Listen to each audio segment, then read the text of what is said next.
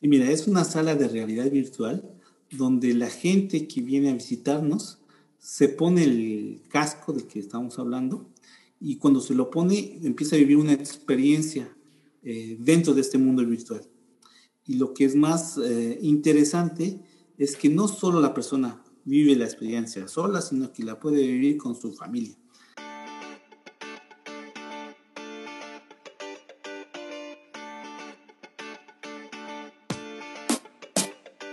Buenos días, soy Juan Manuel Aguaxin y esto es Digitalizados, el podcast donde platicamos sobre los retos que la era digital nos plantea.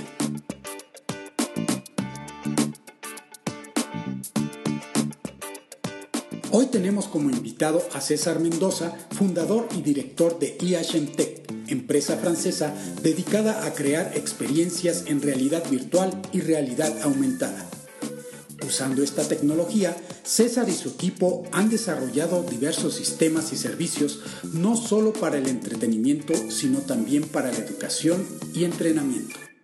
Recientemente, César inauguró una sala de realidad virtual en la ciudad de Lyon, Francia, que está abierta al público. En esta sala, las personas pueden vivir experiencias inmersivas con lentes de realidad virtual y chalecos ápticos que permiten no solo ver, sino también sentir los objetos virtuales.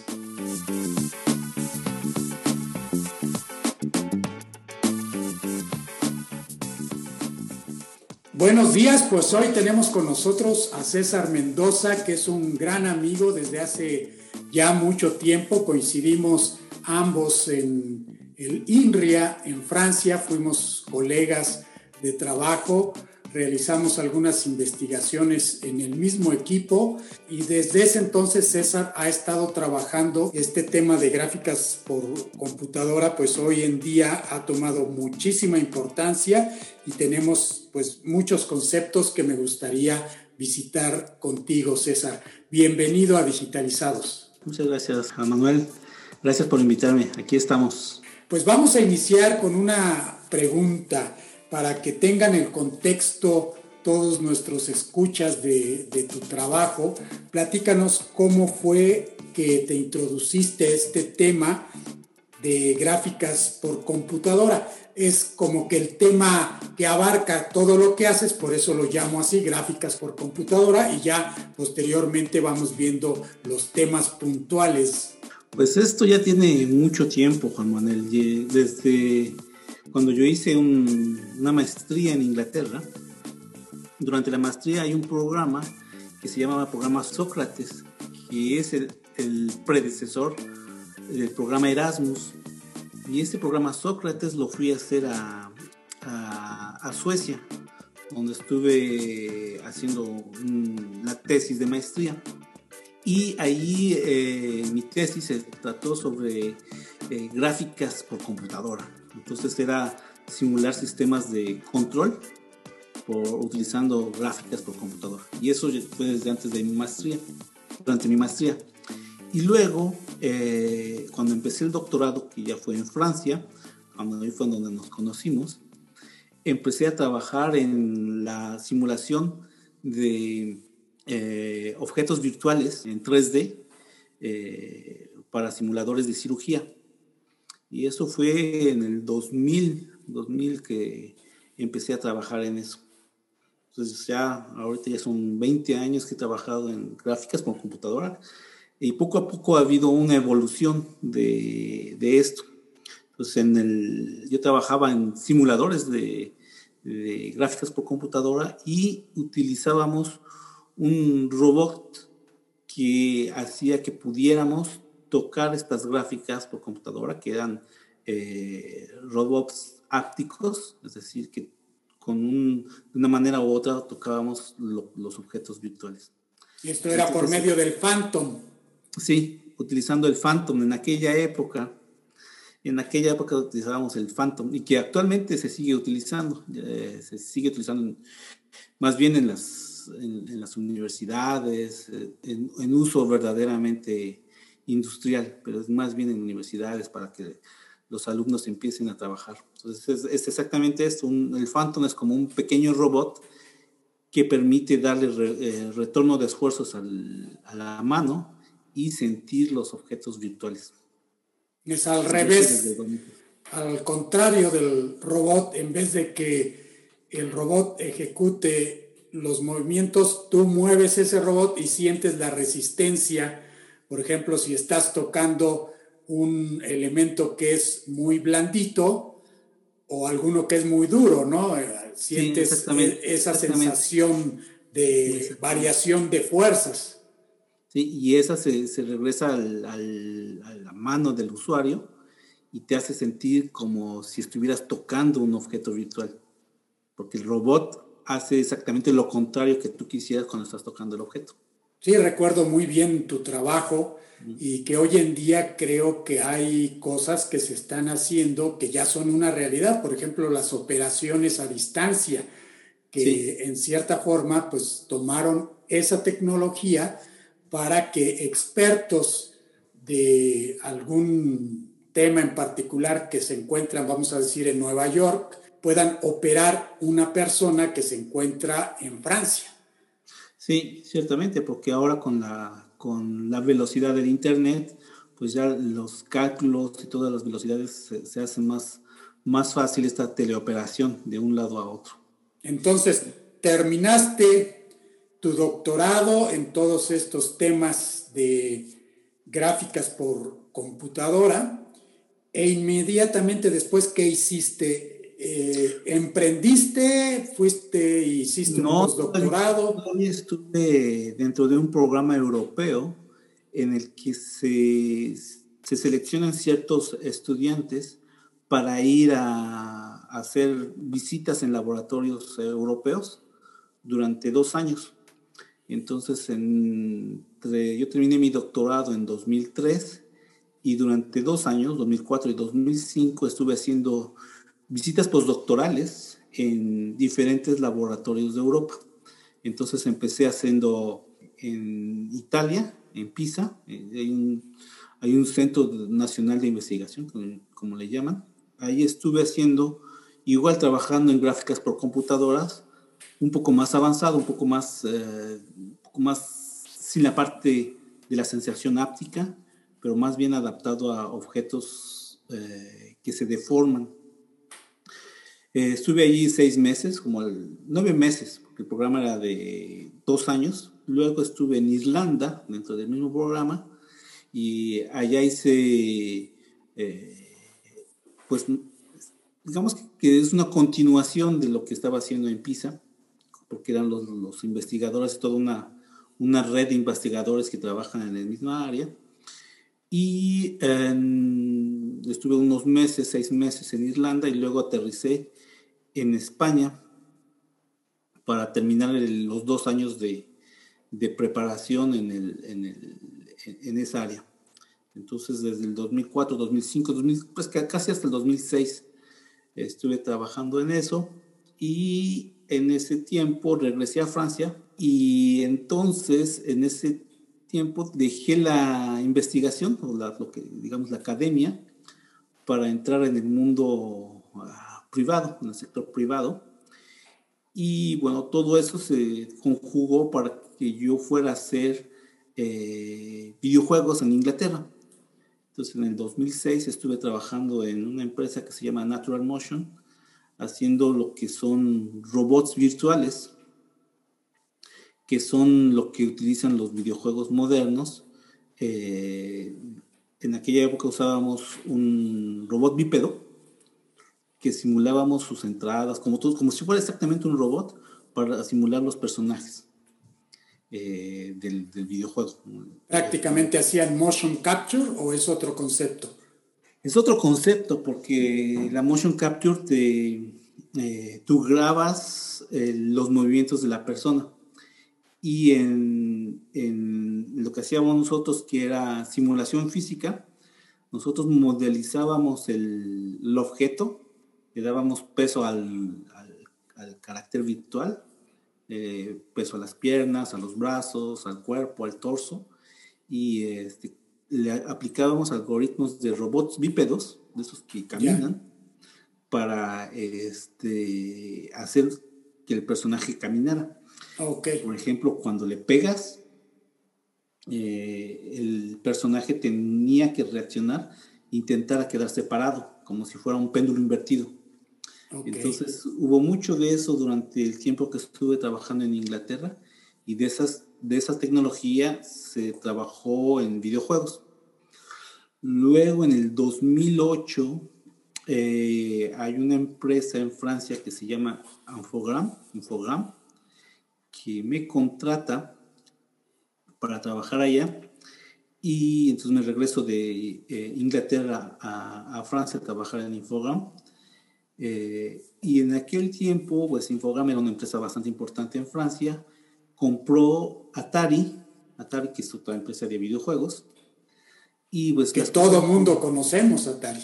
Atari es una empresa que aparece, desaparece, y en el tiempo que se compró era una, era una cáscara, porque no existía nada más el nombre. Y toda era la fama lo que estaban comprando, más que una empresa con una estructura.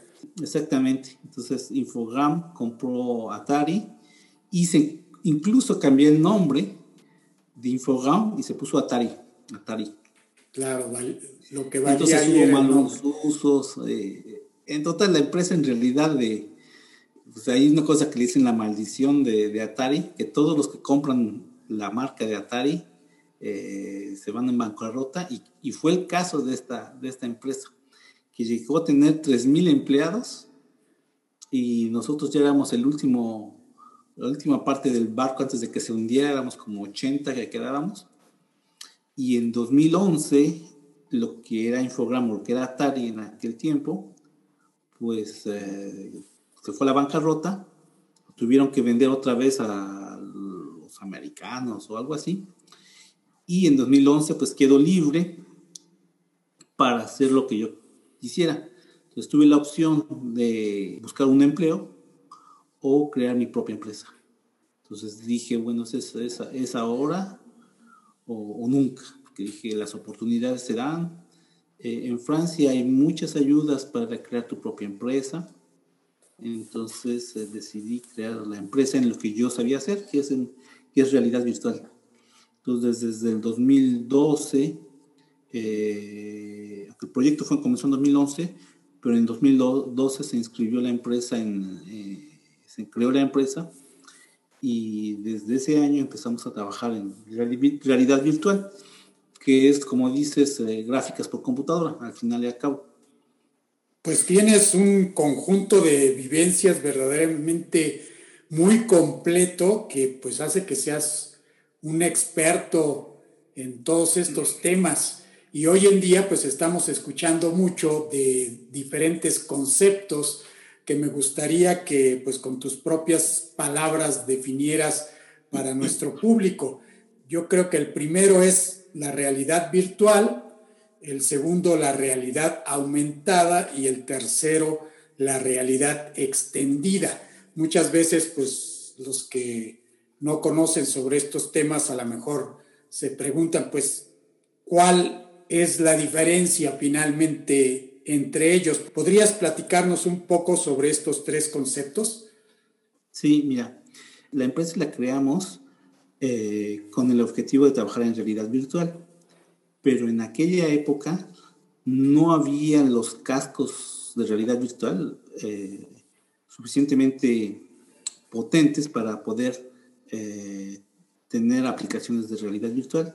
Y entonces lo que en aquel tiempo había era más bien las aplicaciones móviles.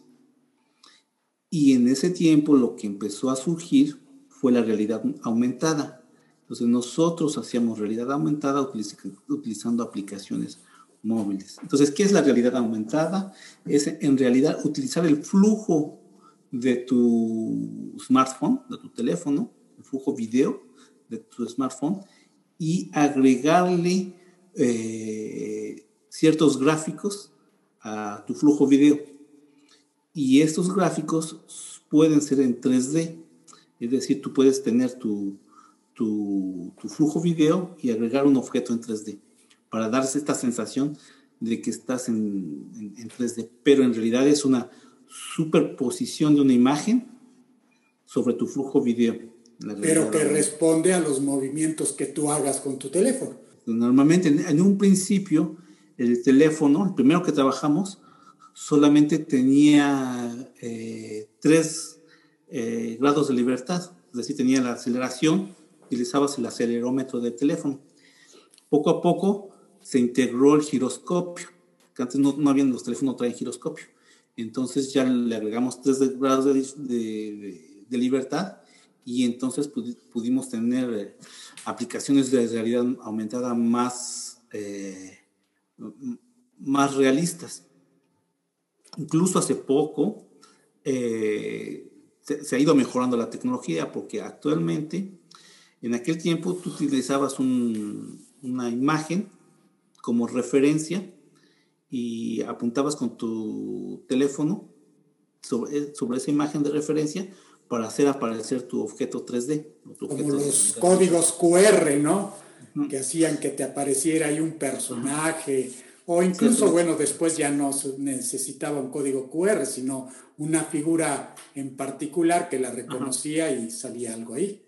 Exactamente. Y luego esa imagen eh, actualmente ya, ya se ha mejorado, ahora puedes no necesitar esa imagen y puedes reconocer planos, puedes reconocer paredes y utilizar los planos y paredes como referencia y colocar tu, tu objeto de realidad aumentada.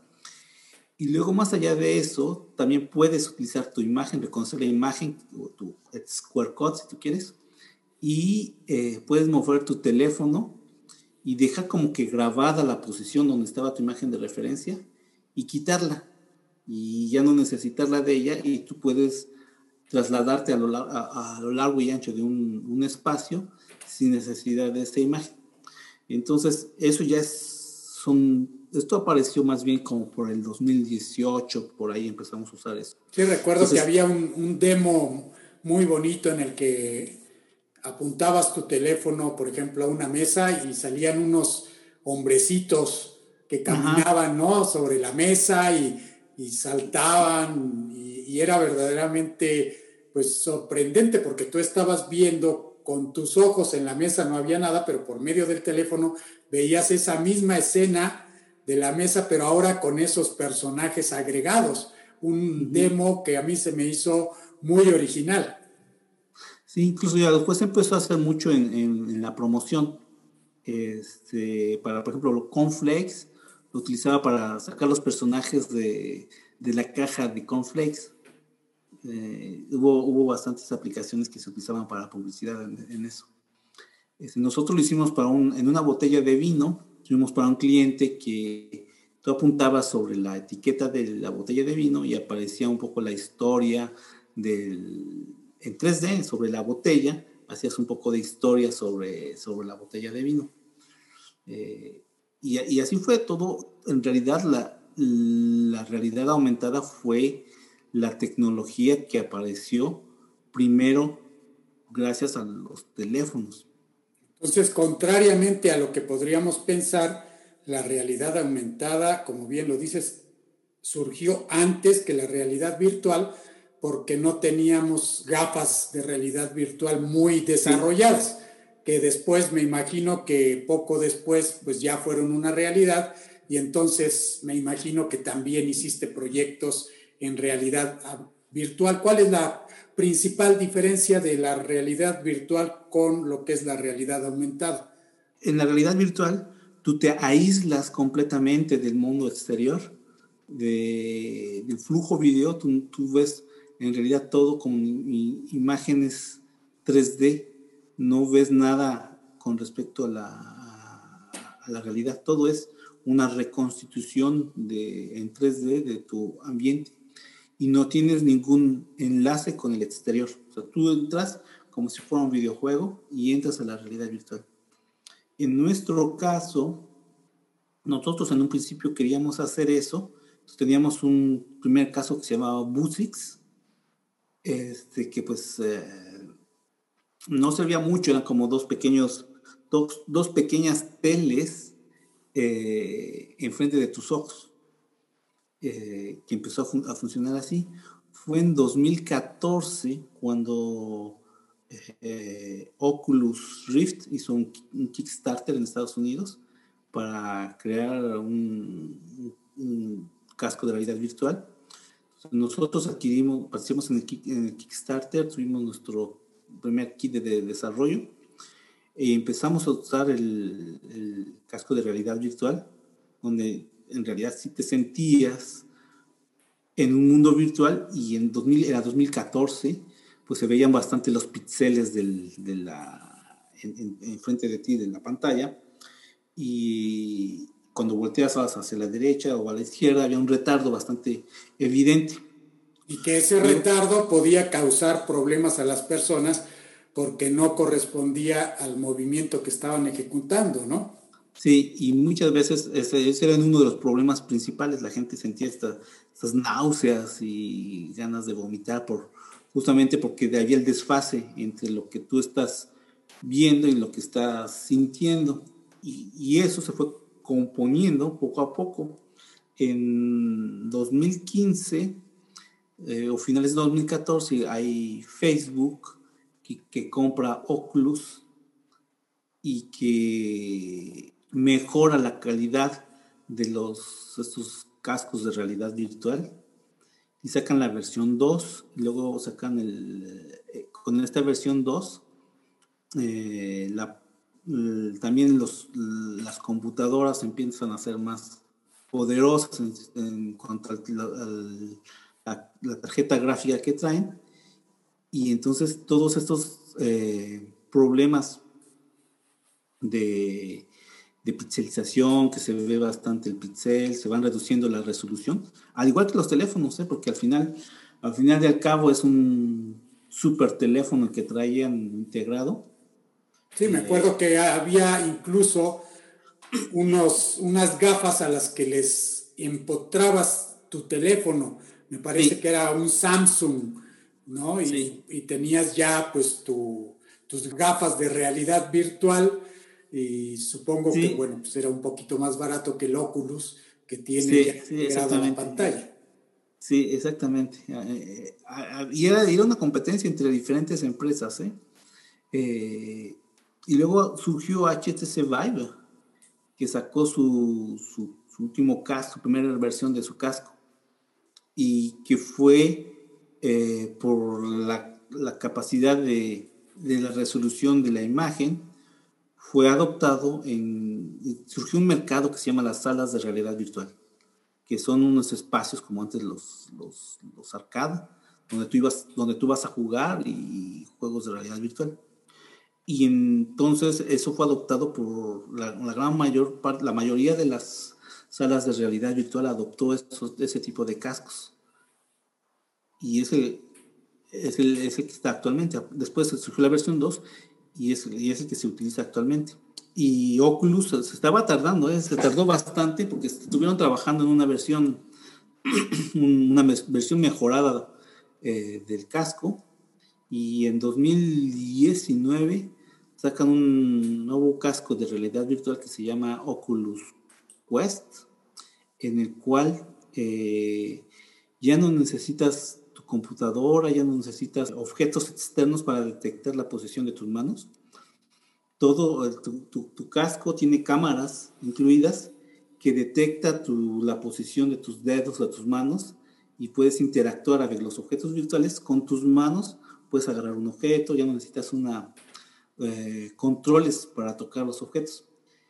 Que en el caso de HTC Vive, pues ellos sí, este, pues sí necesitan los controles. Tienen estas especies de manijas, ¿no? Con un arito que les permiten manejar los objetos.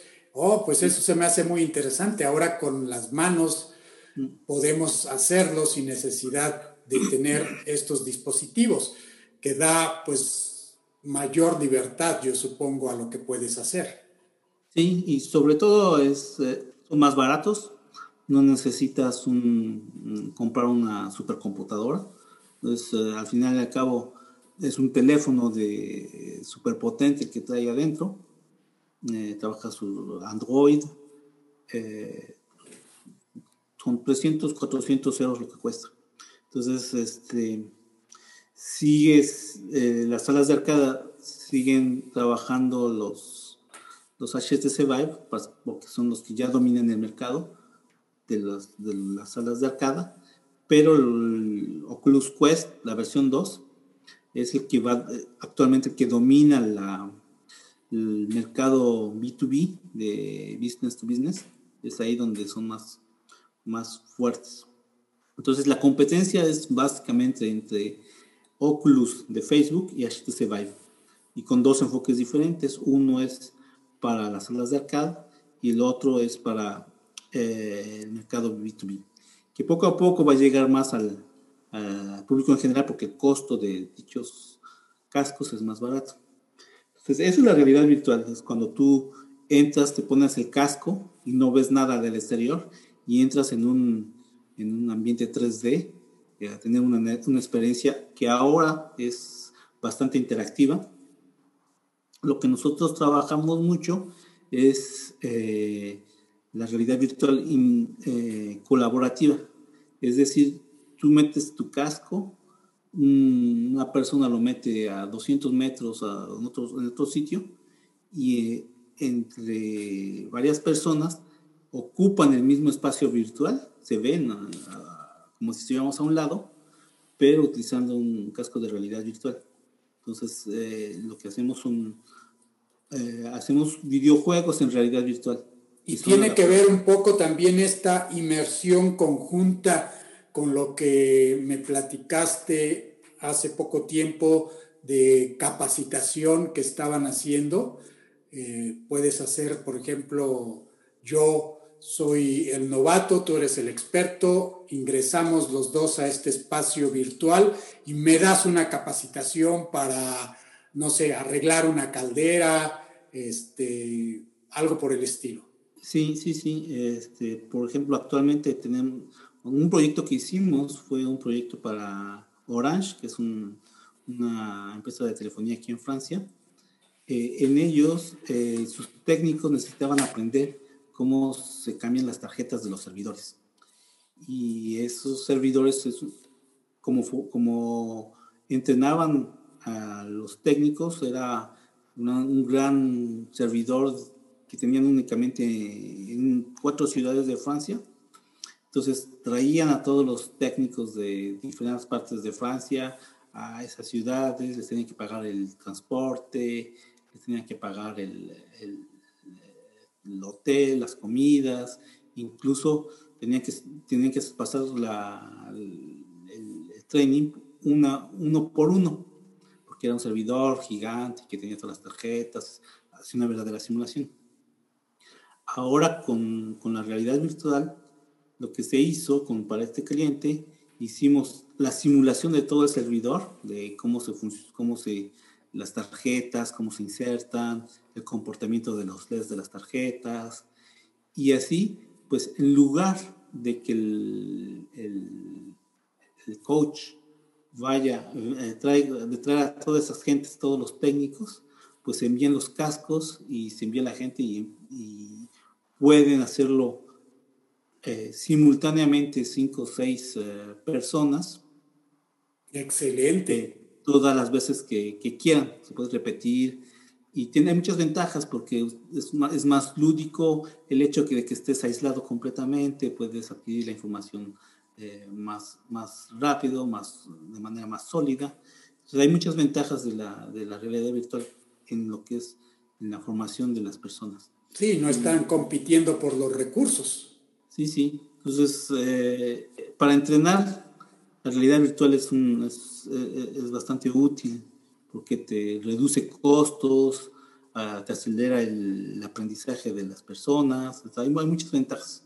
Y ahí entonces creo que también entra el tercer tema de la realidad extendida, que ahí tengo entendido que ahora combinas un poco pues lo que habías explicado del mundo real con el mundo virtual.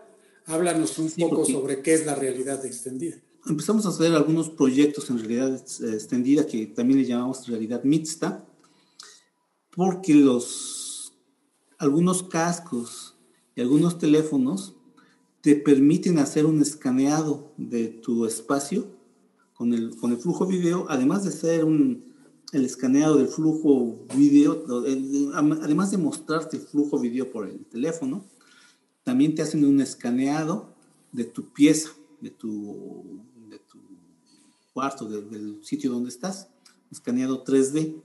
Entonces, tienes la información de profundidad de 3D del lugar donde estás.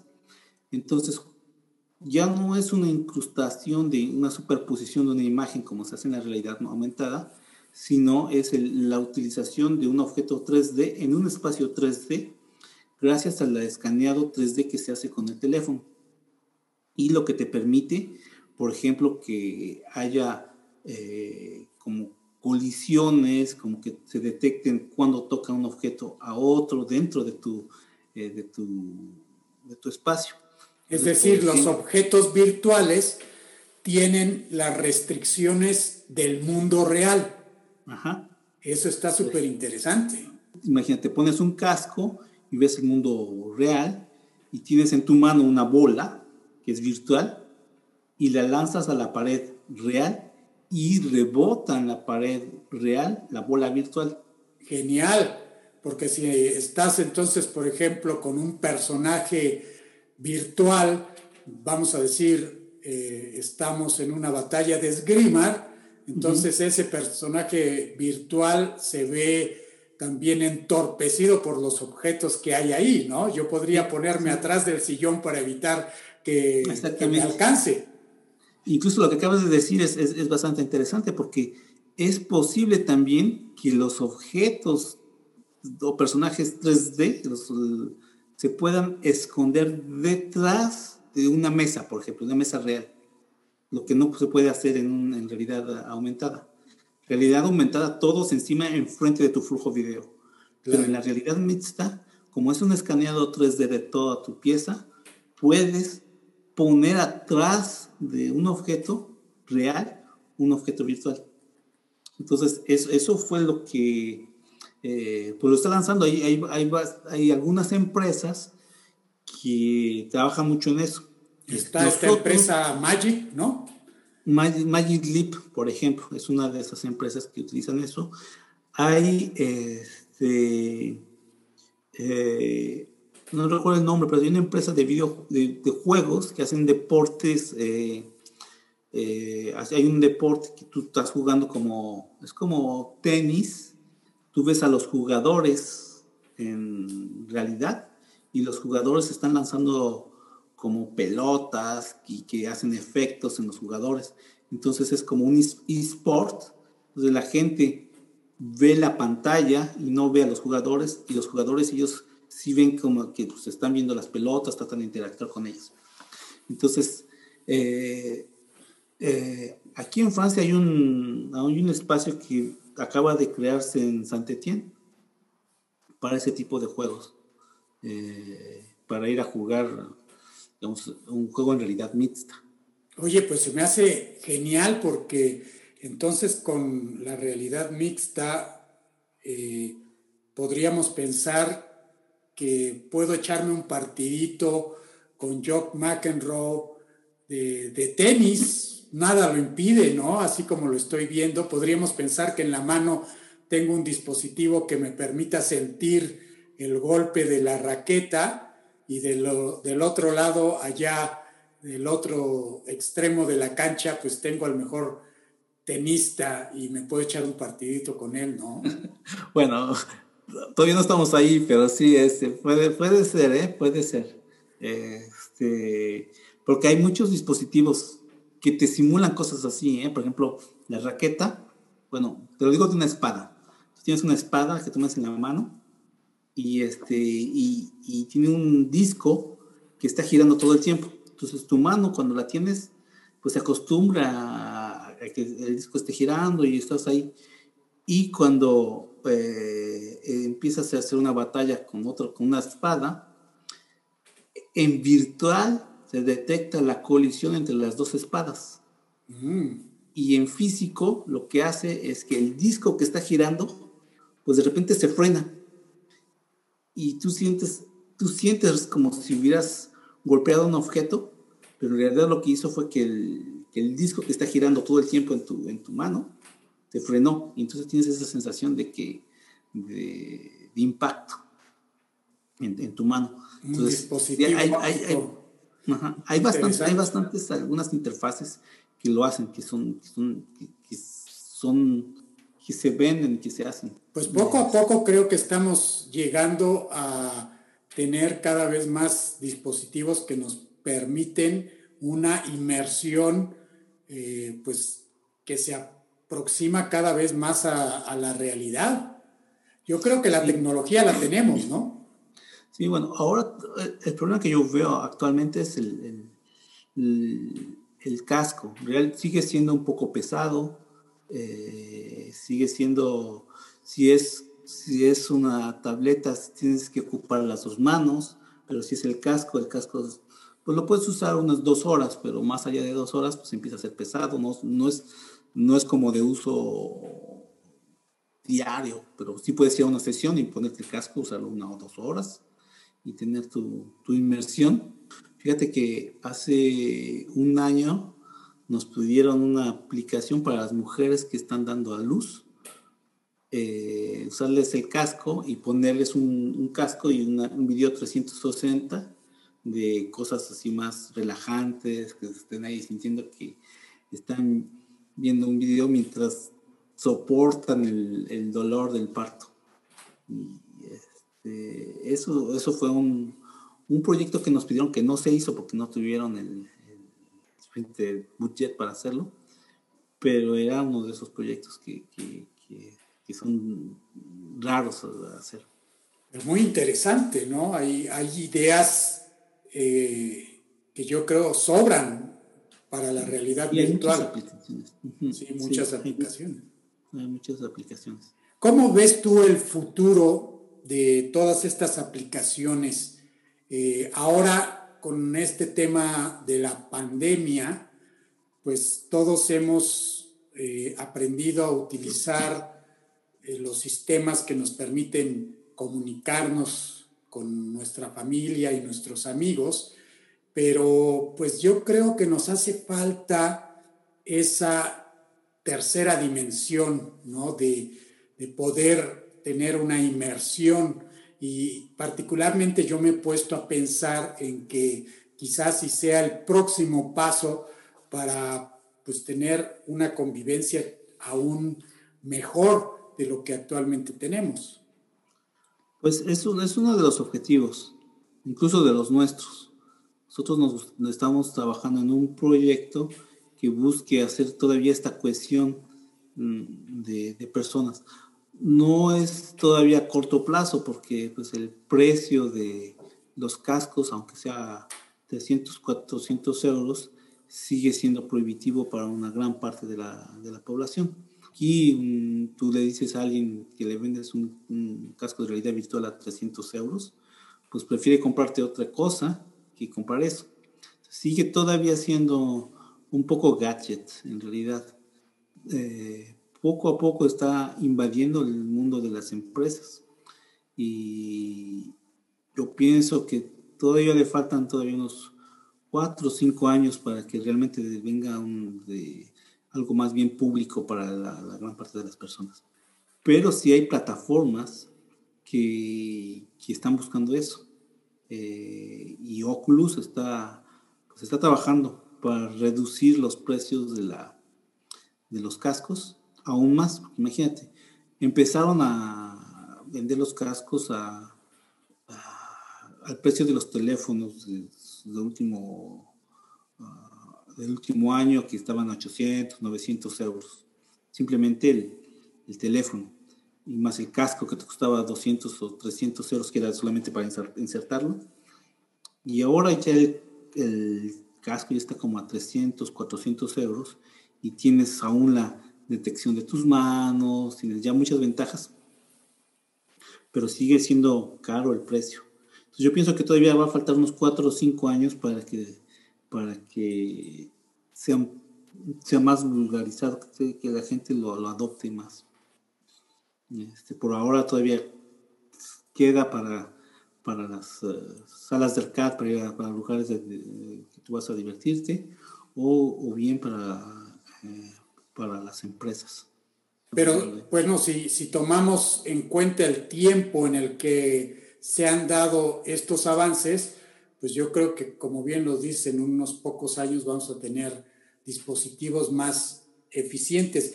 ¿Consideras que podríamos perder la noción de la realidad al utilizar estos dispositivos que en algún momento dado pues se nos olvide que estamos en un mundo virtual?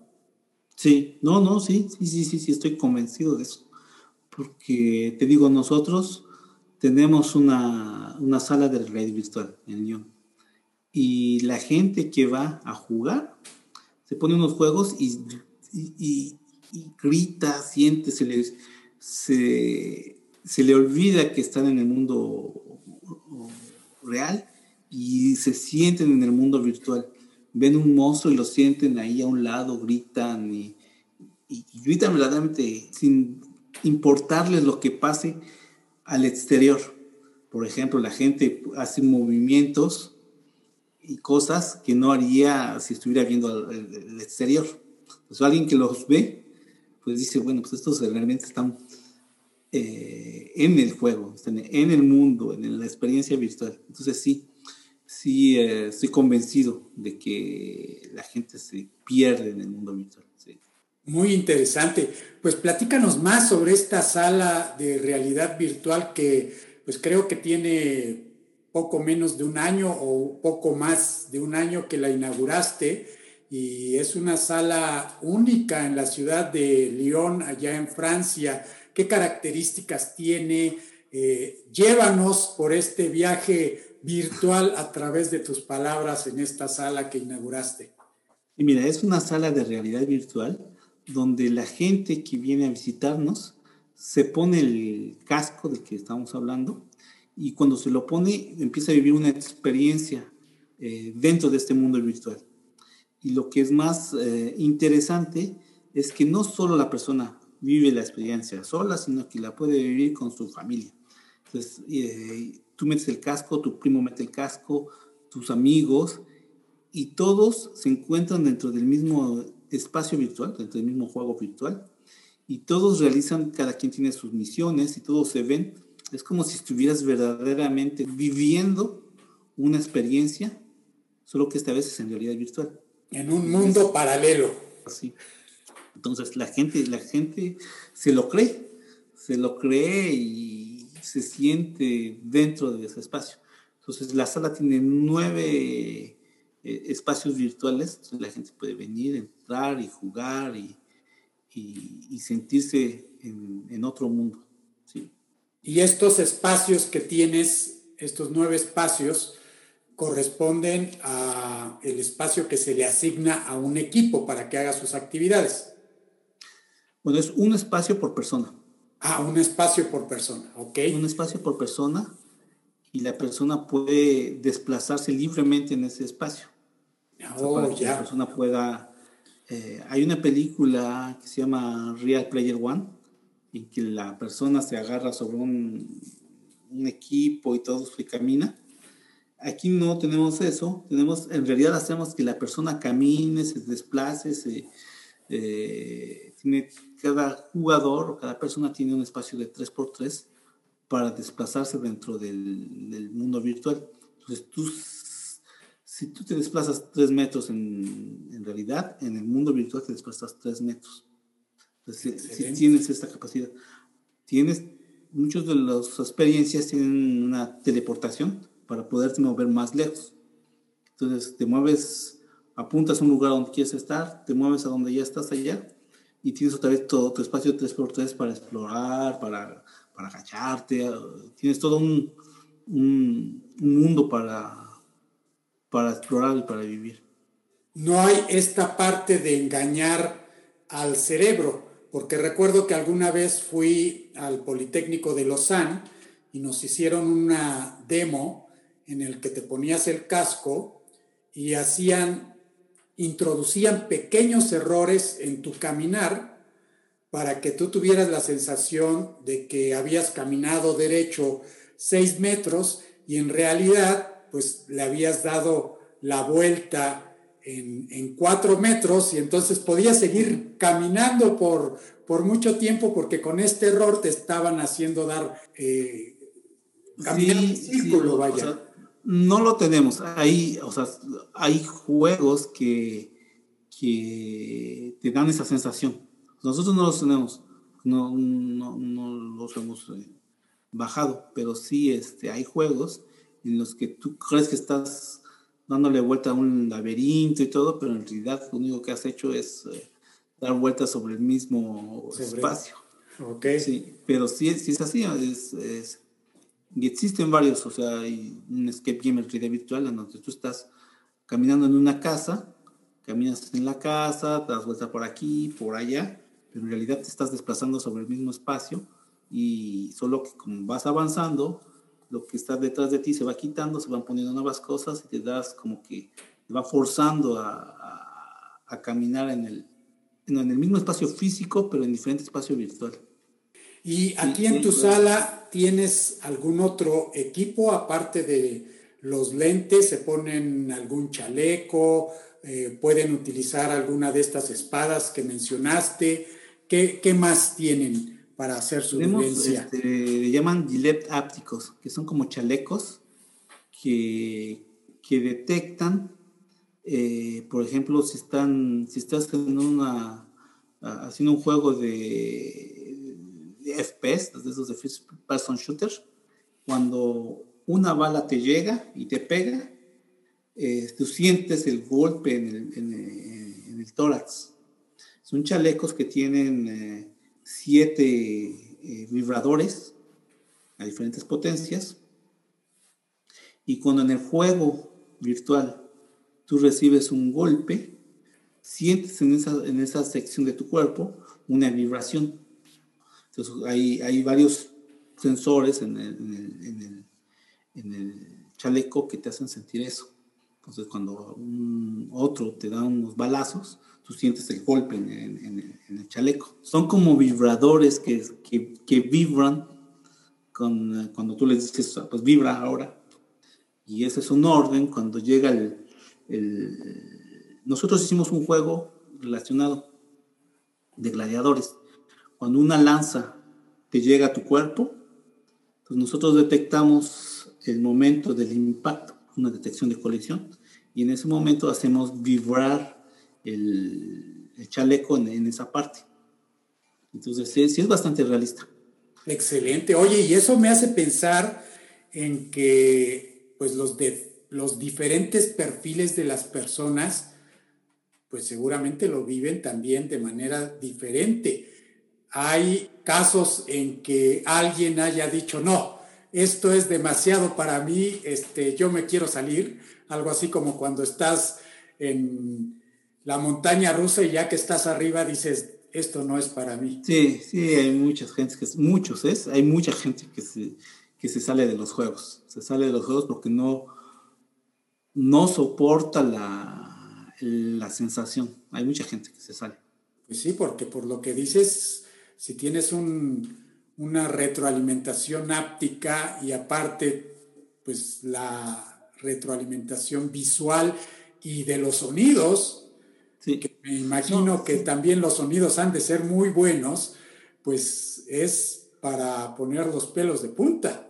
Sí, no, sí, se, sale mucha gente de los, de los juegos. Hay mucha gente que no los termina, justamente por la misma razón, porque hay momentos que ya no puede, se quita el casco y, sale. Esto habla mucho de qué tan real se está viviendo este tipo de experiencias. Me, me imagino que pues los clientes más asiduos han de ser los más jóvenes. Sí, yo creo que la edad eh, promedio de, los que juegan es entre 20 y 30 años, porque bueno, también no es una experiencia barata, ¿eh? es, eh, es, al final sale caro para, incluso para el francés promedio.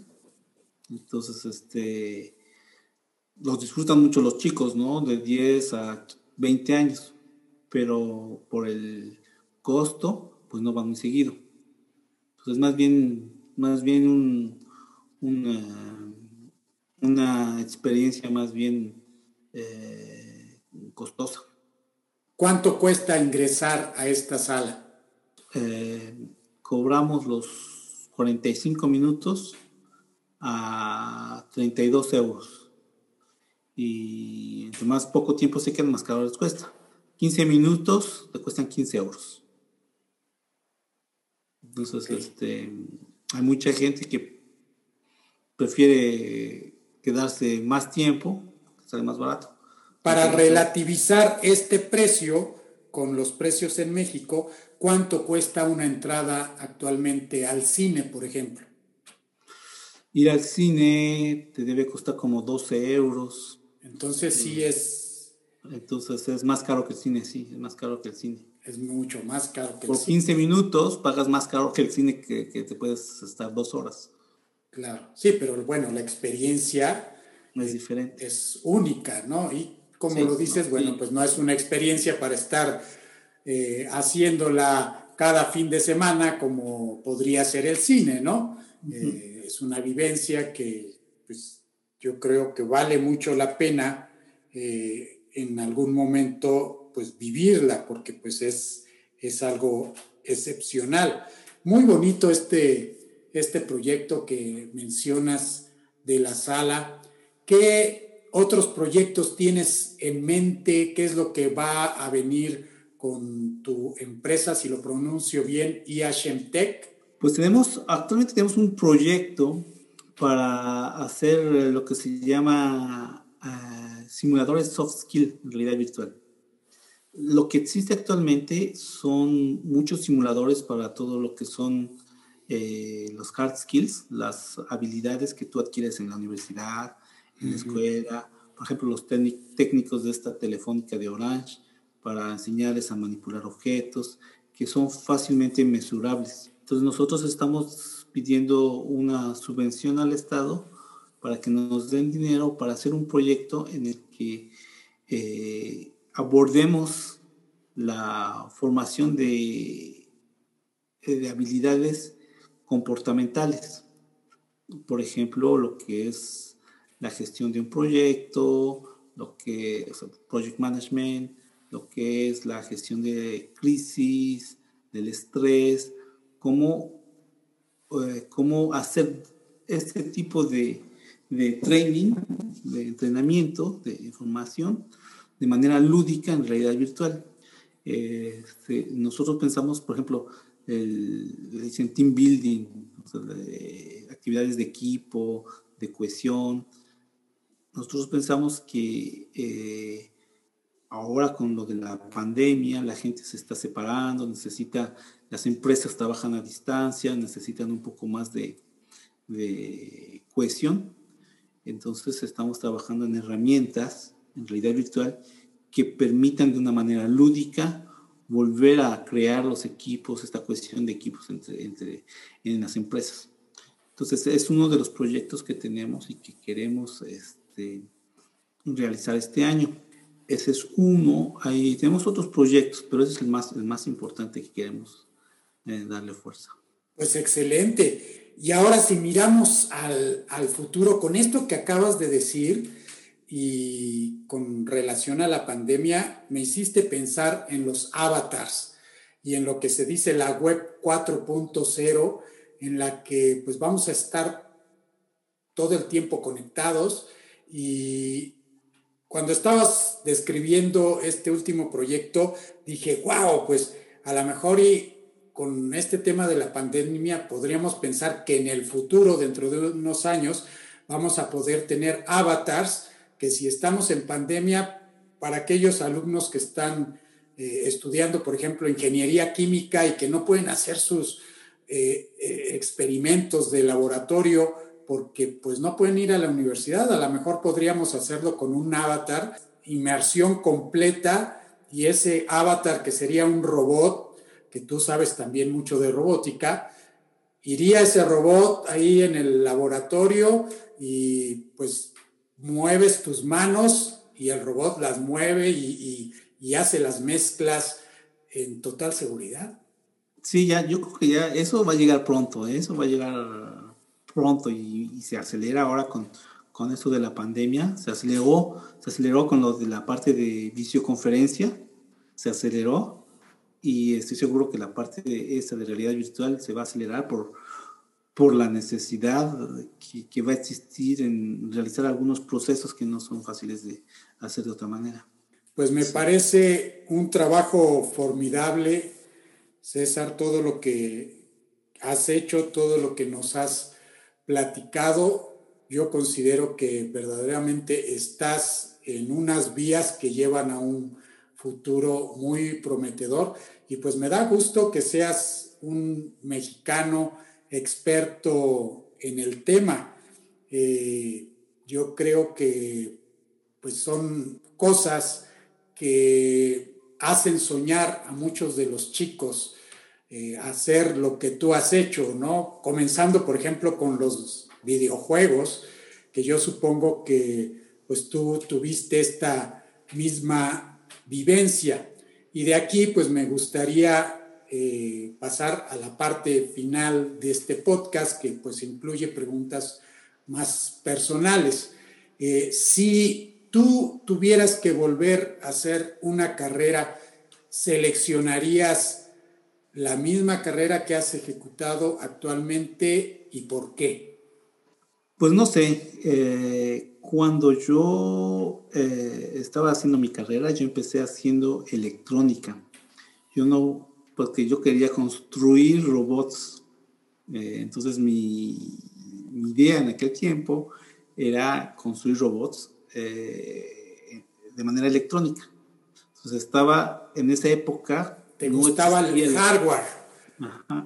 No existía la carrera mecatrónica, entonces este, no había esta, ese, ese, ese, enlace. Y yo no conocía, porque no conocía que eh, no había, las computadoras no eran suficientemente potentes para hacer realidad virtual. Eh, yo creo que ahora ya es posible. Yo hubiera escogido una carrera actual de eh, ingeniero en gráficas computacionales. Yo creo que hubiera, hubiera escogido eso. Pero en aquel entonces no lo había. Entonces, en cierta forma, pues escogiste bien. Pues escogí lo que, lo que existía en ese momento. Y que, bueno, poco a poco me, fue, me fui, fui evolucionando hasta llegar a lo que estoy haciendo ahora.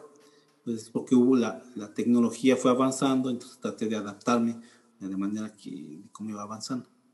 Ya no tocas actualmente los temas del hardware, estás dedicado al software, vamos a decir.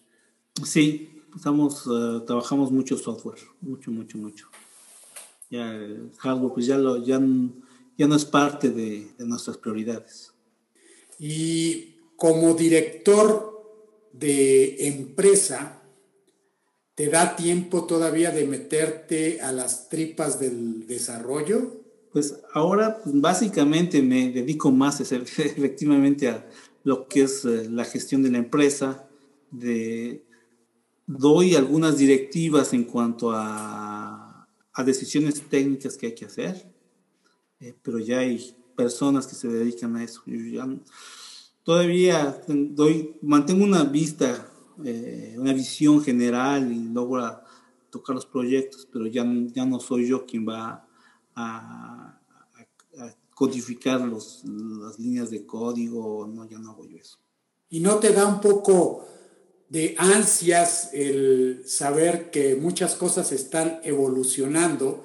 Vamos a hablar de un software X que tú conociste en su versión 1.0 y actualmente está en la versión 4.0 y pues si tuvieras que regresar a lo mejor dirías, pues chin, híjole, este, ya no le, sé tanto, eh, esto no es, no es grave trato para de Mantener una, sí, trato de mantener una visión al respecto.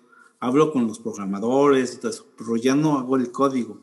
Y sí tienes razón, o sea, sé que, que ya va en la versión 2, ya va en la versión 3, va en la versión 4, pero conozco algunas funcionalidades y aspectos de eso, porque tengo que, tengo que conocerlo. Pero ya no conozco, ya estoy un poco alejado de la parte de programación y decir, bueno, pues aquí este algoritmo va a funcionar de esta manera, y eso, eso ya me alejé bastante. Desafortunadamente, porque tengo que, tengo otras otras responsabilidades que, que me obligan a alejarme de eso. O sea, no, no tengo 24 horas para Claro. Pero quiero imaginar que eso no impide que pues tengas todos los conocimientos para dirigir la empresa como se debe de hacer. Sigo teniendo la visión de lo que hay que hacer y, soy yo quien toma las decisiones técnicas finales, o sea, los riesgos finales técnicos, soy, soy, yo quien los decide al final. Si me dicen, bueno, es que pasamos a la versión 4 o nos quedamos en la versión 3, o usamos esta tecnología, usamos esta tecnología. Que es bien importante saber todo eso cuando vemos al cliente y le proponemos eh, diferentes tipos de, tecnología o, enfoques, es bien importante tener, tener al cliente informado de las, de las limitaciones que puede haber por cierta tecnología o ciertas versiones y del tipo de mantenimiento que deberá haber para, para sus proyectos, porque dependiendo de los, van evolucionando los software y entonces tienes que tú dar mantenimiento, saber qué proponer. O sea, hay todavía un enfoque más global de, de, lo que tienes que saber que simplemente saber darle líneas de código. Y yo que te conozco, pues todo el que te escuche ya sabe muchos detalles aquí técnicos eh, de tus vivencias, de cómo llegaste a ser un experto en esta área y quizás les sorprendería que les dijera que pues vives en un pueblito. La última vez que nos vimos, eh, César me hizo el favor de invitarme a su casa, un lugar muy bonito donde vive. Eh, son dos cosas completamente diferentes. Uno, la tecnología de, de, punta y el otro, el pueblito, donde pues prácticamente escuchas el gallo cantar todos los días por la mañana. Háblanos de este lugar donde vives que a mí me encantó. Sí, cuando, bueno, cuando tú viniste, yo vivía en un lugar que se llamaba Pontan Royals. Y si es un, un, pueblito, era de 900 personas y estaba perdido en medio de los Alpes, el Vercors. Entonces, era un lugar eh, eh, muy bonito, eh, muy aislado y difícil de acceso y estaba cerca de la ciudad. Ahora vivo en otro pueblito, un poco más grande, porque ya tiene estación de tren. 903 personas en vez de 900. no, creo que tiene 1800 gentes. Hay como 1800 personas.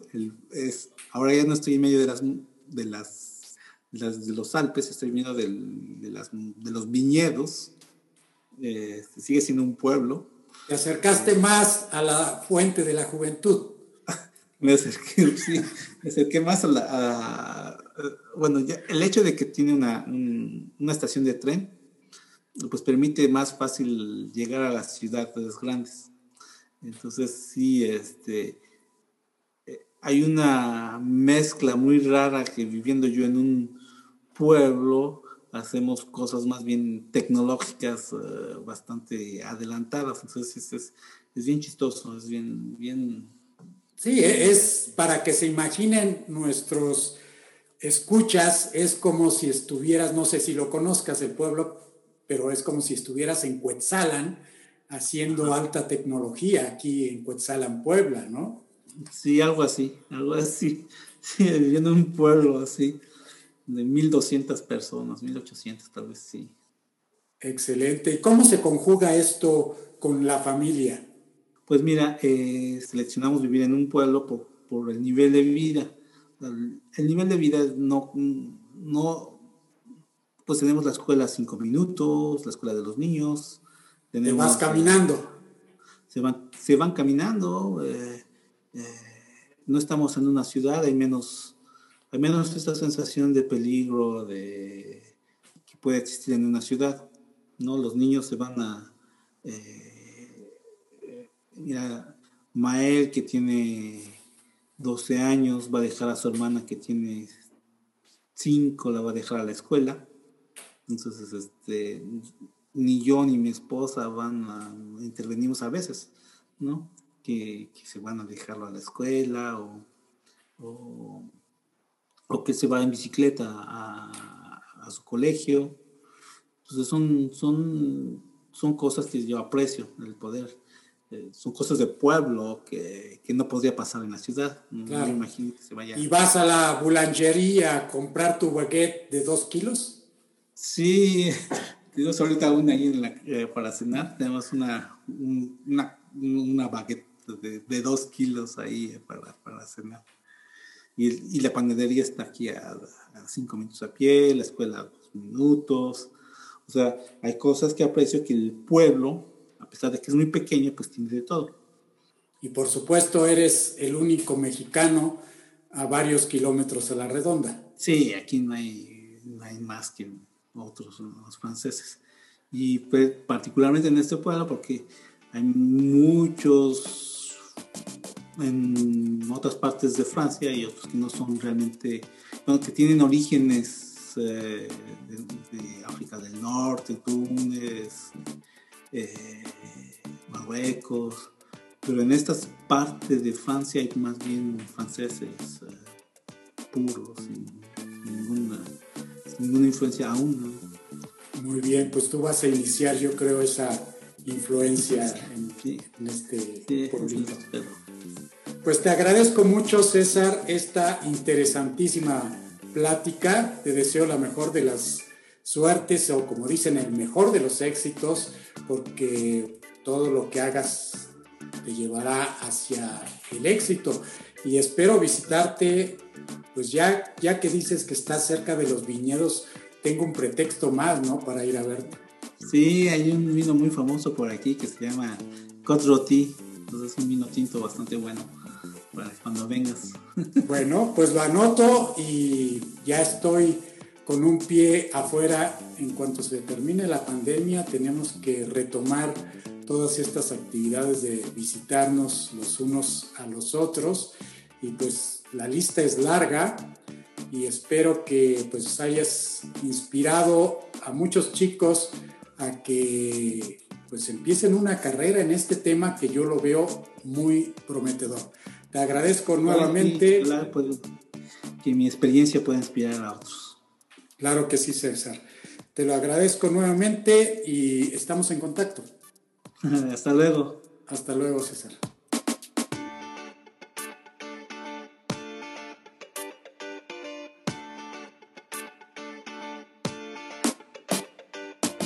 Este fue nuestro decimoctavo episodio de Digitalizados. Pueden encontrar más información sobre César Mendoza a través de nuestra página web digitalizados.mx o en la descripción del episodio en Spotify, Apple Podcasts o Google Podcasts. No olvides suscribirte en alguna de estas plataformas, ya que esto nos ayuda a que muchos más puedan aprovechar este proyecto. Soy Juan Manuel Aguaxin y los espero en el próximo episodio, donde platicaremos sobre las investigaciones de un reconocido científico mexicano que está trabajando en animación por computadoras y de cómo sus técnicas han impactado al cine internacional en la creación de escenas virtuales.